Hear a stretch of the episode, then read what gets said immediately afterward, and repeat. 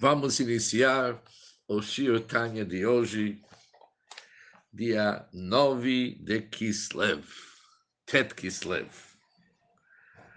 Uma data muito importante, conforme vocês vão ver no Hayom Yom de hoje.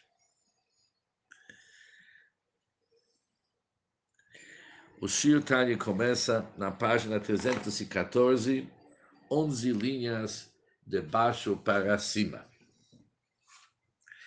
Até agora, o Alter Rebbe estava nos explicando a grandeza de uma mitzvah bemaase, uma mitzvah praticando um ato.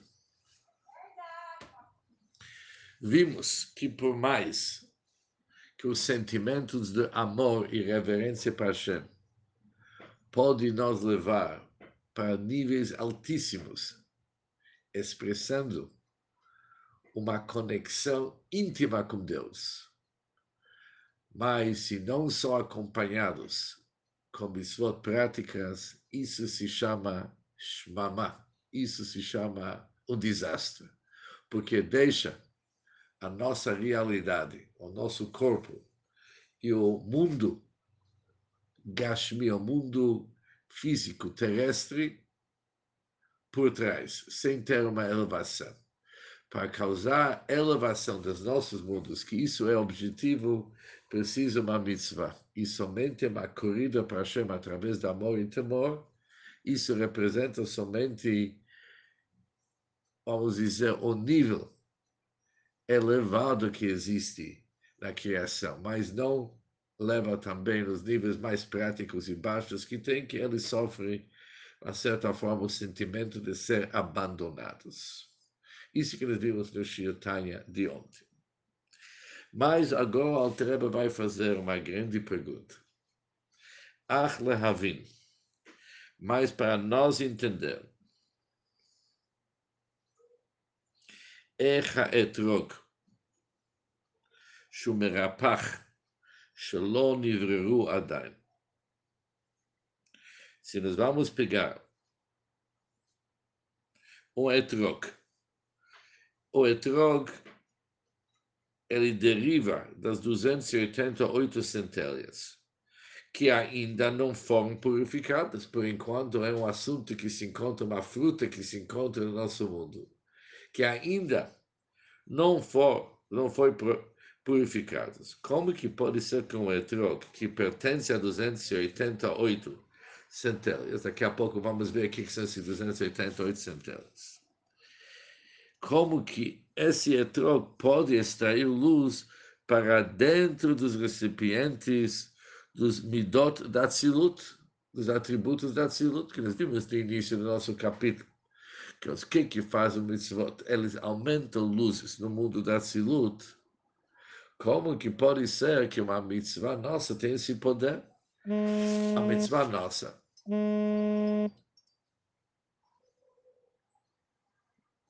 ela vem do rapaz Shalom Nivreru, ela vem do 288 centelhas que ainda não foram purificados.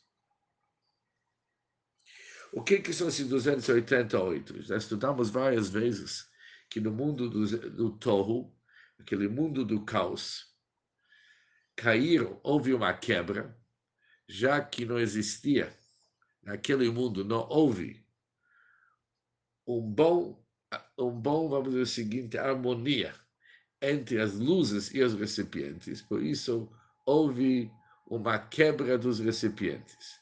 E essa quebra dos recipientes, ela foi tão desastrosa que caíram cacos para todos os mundos e se espalharam em todos os mundos. E isso é o nosso trabalho de elevar, refinar os objetos físicos, mundanos que nós temos na nossa realidade e com isso elevar aqueles cacos que caíram para o nosso mundo.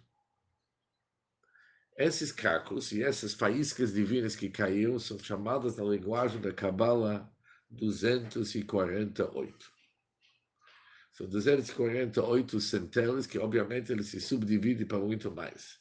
Mas são basicamente 288. Por quê? A palavra 288 está baseado sobre o versículo que está escrito no início da Torá, Veruach Elohim, o Espírito de Deus, merachefet al pnei. Estava pairando sobre as águas. A palavra merachefet, escrito mem, reish, ches, peitav, é composto de duas palavras. Reish, peiches, 288, e depois palavra met, morto. Nós devemos matar, destruir, aniquilar a parte ruim desses faíscas divinas e elevar aquilo que pode ser salvo para do chão. Isso é o nosso trabalho no nosso mundo. E o finamento das centelas divinas significa escolher, encontrar o bem que existe nesse mundo, elevar-lo para a santidade, e o resto temos que desfazer. O resto não pode existir. Por isso, temos o número rapar baseado na palavra Merachefet. Aqueles que mexem mais com a cabola do assunto, o Chesed de 72, Gvurá, também tem um valor numérico, podemos descobrir o que, que ela é, mas quando se junta, Chesed e Gvurá vão dar os 288. Ou seja, se nós queremos saber exatamente o número, vamos fazer isso certo. Gvurá Gimel é 3, Beis é 2, Vav é 6, Reish é 200, e depois nós temos Rei é 5.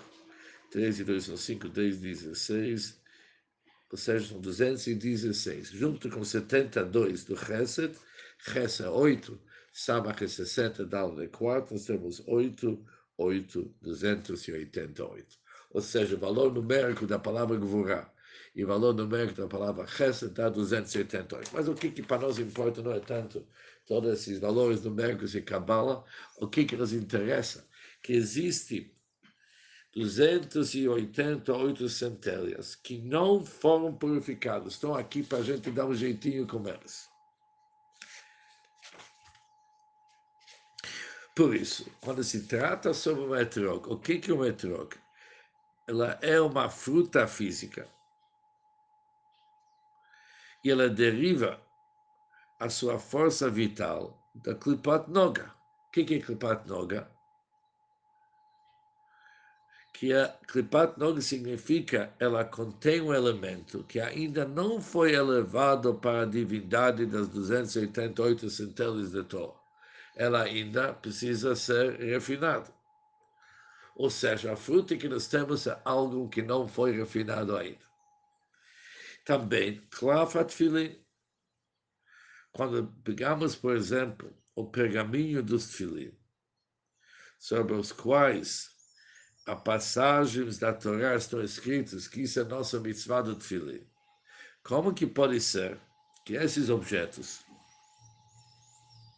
eles que vão extrair uma luz para dentro dos recipientes, do Zeranpin Venukvar da. Zeranpin é o lado masculino, que nós vimos várias vezes, Nukva é o lado feminino.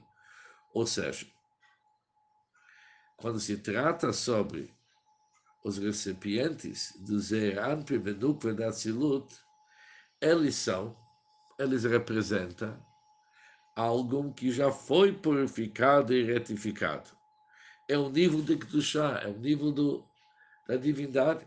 Sefirot da Tzilut. Quem fez a purificação deles? Eles foram retificados e purificados através do nome Ma, que nós vimos várias vezes, que o Shema, número 45, ele é responsável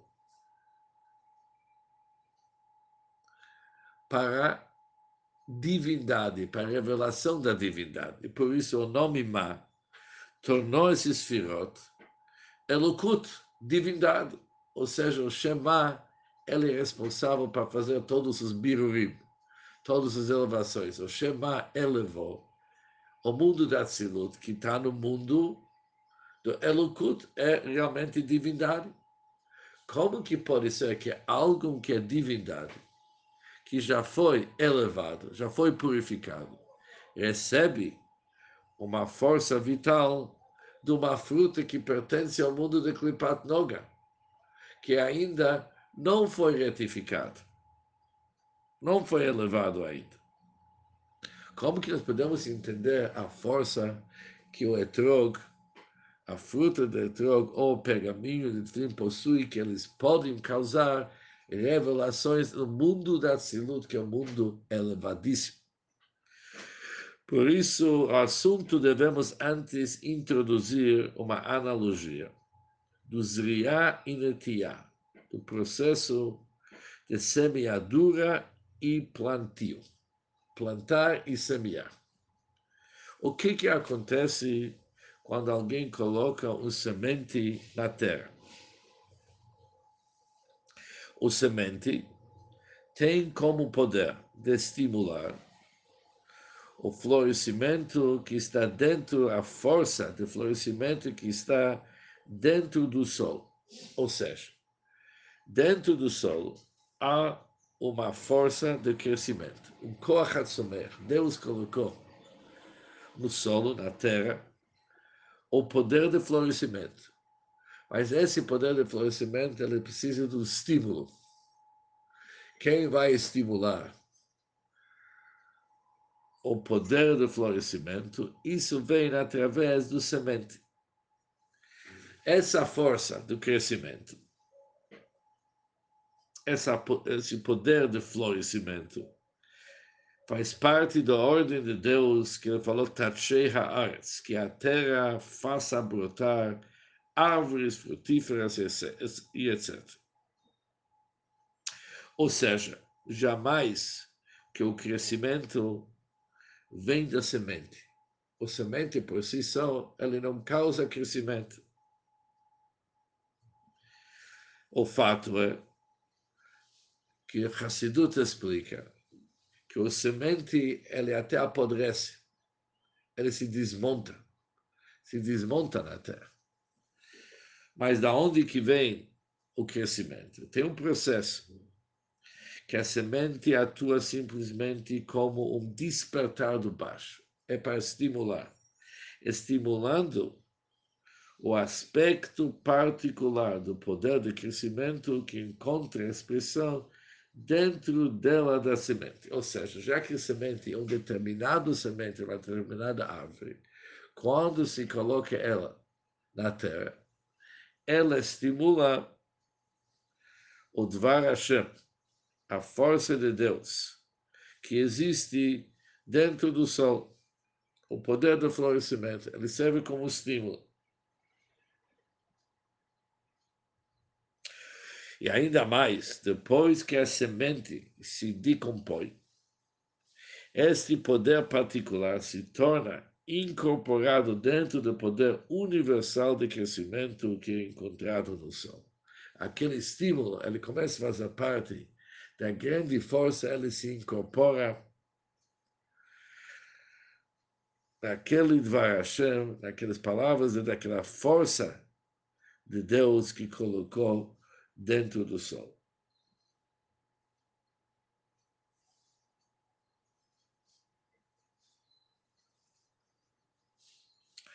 O que que significa? Na linguagem do Kabbalah, esse estímulo tem um nome.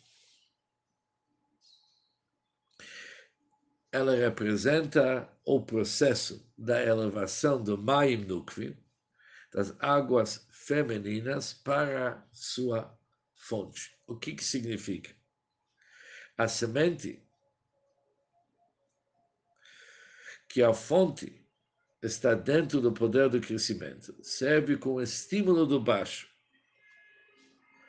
Ou seja, apesar que a semente que está plantado não possa de nenhuma moda ser comparado com o poder de crescimento. Ela é apenas uma semente. Mas ela pode, mesmo assim, despertar esse poder, pois está, já que esta é sua fonte. Ela vai para a fonte dela. De certa forma, o semente se dirige à sua fonte, que é o Koach o poder do florescimento que está dentro do solo. E ali dentro do solo, dentro dentro do Koach dentro daquele poder do florescimento, a semente desperta, estimula a tzmicha, o florescimento e brotar uma nova árvore. Assim também, mas esse processo se chama Halaat Mayim Nukvim, através da elevação de Mayim, de águas femininas, que significa um estímulo que vem do nível bem inferior. O nível inferior que estimula o nível superior se chama a elevação das águas femininas. Assim também, caja assim também, o claf, o pergaminho dos tefilin e o etrog, a fruta que nós usamos para etrog. Eles despertam até os níveis mais sublimes e elevados. Eles despertam tipo um despertar de baixo. E eles vão subir, vão estimular até o Shem Sag Shelifnei Ashvira, o nome 63, que é antes da quebra dos recipientes do mundo de Tom. Ou seja, o pergaminho é troca, apesar que eles são, são chamados, que na Altreba eles chamados 288 que não foram purificados. Mas eles, eles possuem uma força do halaat maim no kvim, da elevação das águas para baixo, até que eles despertam o nome 63 que precede e transcende a quebra dos recipientes, onde que se encontra a origem desse nome, do 63. Que este nome, o nome do sac, ele é a verdadeira essência das luzes de Adam Kadmon, do homem primordial. Ou seja, já falamos várias vezes que Adam Kadmon é o primeiro semblante e pensamento da luz infinita que engloba, engloba toda a criação. Isso é Adam Kadmon. Mas o nome Sag, o nome 60, 63, se relaciona com a essência das iluminações provenientes do Adam Kadmon. No Adam Kadmon, ela vem, o nome Sag vem do íntimo do Adam Kadmon.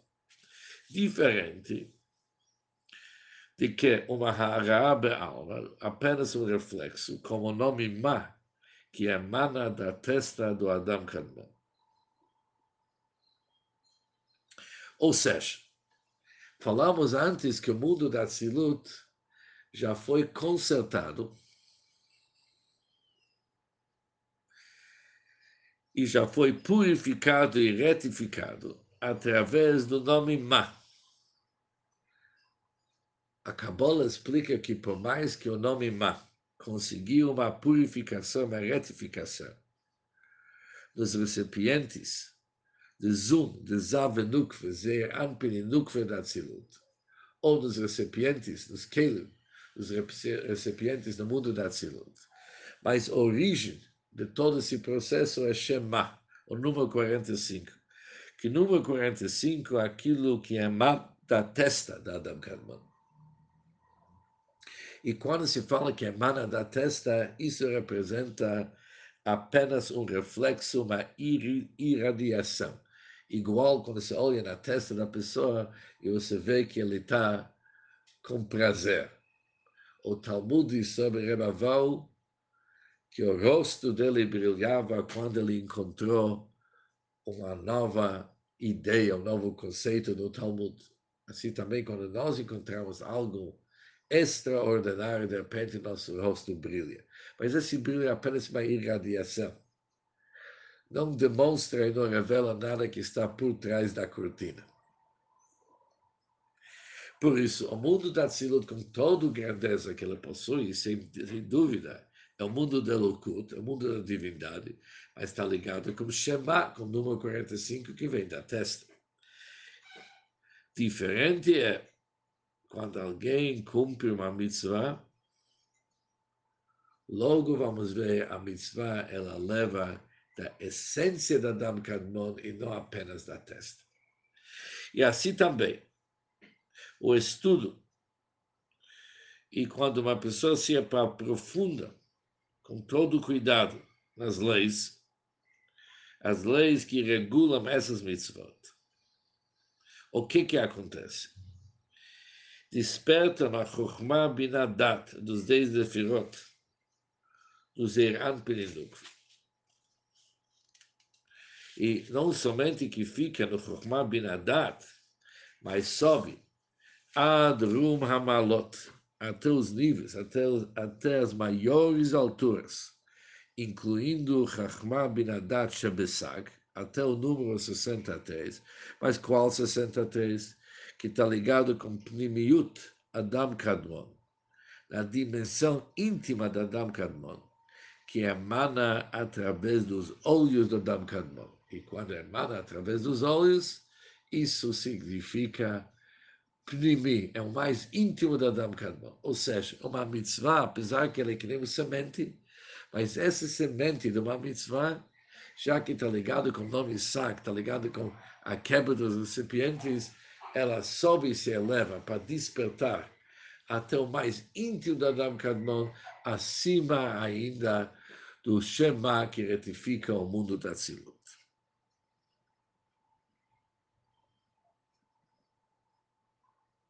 Ou seja, em resumo, as mitzvot práticas o que, que se chama mitzvah prática? Quando cumprimos a mitzvah com objetos físicos. Desperta a fonte delas até o mais alto dos níveis, até o nome Sag, 63, que é o nível que transcende a quebra dos recipientes, que faz parte do íntimo do mundo da Adam Kadmon. Isso também é verdade com relação aos estudos das leis. Já vimos várias vezes que o estudo das leis desses mitzvot. O estudo, quando é não sobre kavanot, sobre aquilo que os firot causam nos mundos superiores, mas mais, o estudo, quando alguém estuda as leis, o efeito desse estudo é igualmente uma elevação para esse nível tão elevado já que foi comparado o estudo de uma mitzvah com seu cumprimento efetivo. Por isso, uma mitzvah e seu estudo nos leva até o íntimo da Adam Kadmon. Agora, pergunta o Alter Rebbe de uma certa forma, tudo bem, podemos aceitar e entender isso. Quando alguém estuda as leis do mitzvot a ser, dos mitzvot positivos. O que, que acontece? Quando alguém estuda as leis, os mandamentos, lota-se proibitivos. Aqui já não dá para dizer que esse estudo também é considerado como se tivesse cumprido as leis. Não é para cumprir, é para cuidar para não transgredir já que o cumprimento das leis relativas a uma proibição não constitui uma ação. Ao contrário, eles cuidam para não fazer nenhuma ação. Como que essas mitzvot, esses estudos têm o poder? E principalmente essa pergunta em relação com casos que jamais acontecem na prática.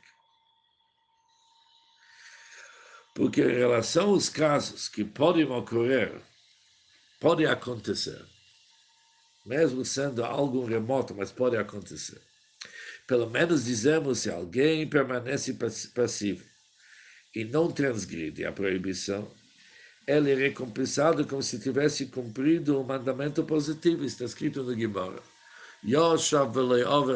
Se ele não transgrediu, é considerado como que se fez.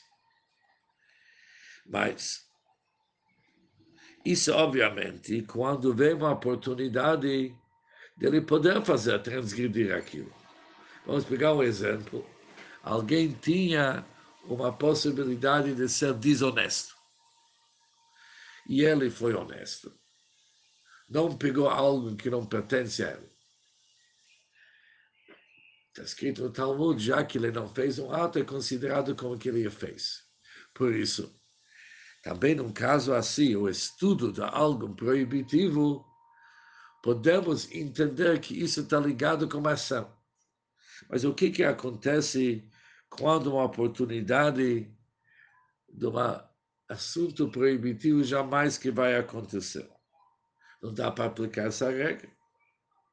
Mas nós sabemos que foi dito que devemos estudar as leis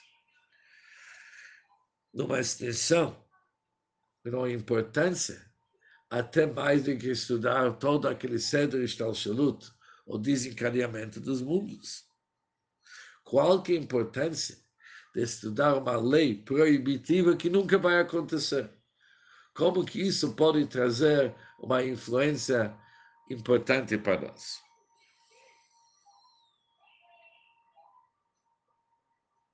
Diz o Alter Rebbe que tudo o que foi mencionado, e o que, nós mencionamos? Como através da observância das mitzvot práticas e do estudo de suas leis se alcança o nome divino sacro, que transcende a quebra dos recipientes. Tudo isso aqui é o que, se refere aos mandamentos positivos. Mas não aparentemente no estudo de detalhes, detalhes de estudo das proibições da Torá, chamada Lotase, e especialmente aqueles que nunca acontecem na prática. Por exemplo, os detalhes das leis de Pigul. O que é Pigul? Pensamentos errados em relação ao tempo quando o serviço na Bet HaMikdash estava indo, na hora de oferecer uma oferenda para Hashem, um korban, ele teve um pensamento errado. Isso hoje não tem aplicação prática. Porque também essas leis devem ser estudadas amplamente, amplamente. E na prática, até mais do que se estuda o cedro estalchut de escaneamento dos mundos, que pode levar alguém a amar e temar Deus. Quando se fala cedro estalchut, vimos antes que faz parte daquele mandamento, conheça o teu pai, conheça Deus do teu pai, isso vai te levar a servir Deus com o coração repleto. Por isso, estudar sobre Deus tem uma vantagem de despertar amor e temor para Hashem. Mas que vantagem que tem estudar mitzvot proibitivos que não tem nada a ver com a prática hoje? Como que eles podem trazer uma influência para nós? E a resposta sobre essa pergunta, se Deus quiser, no Shirtanya amanhã. Ficamos com uma pergunta hoje. Bom dia para todos e muito sucesso.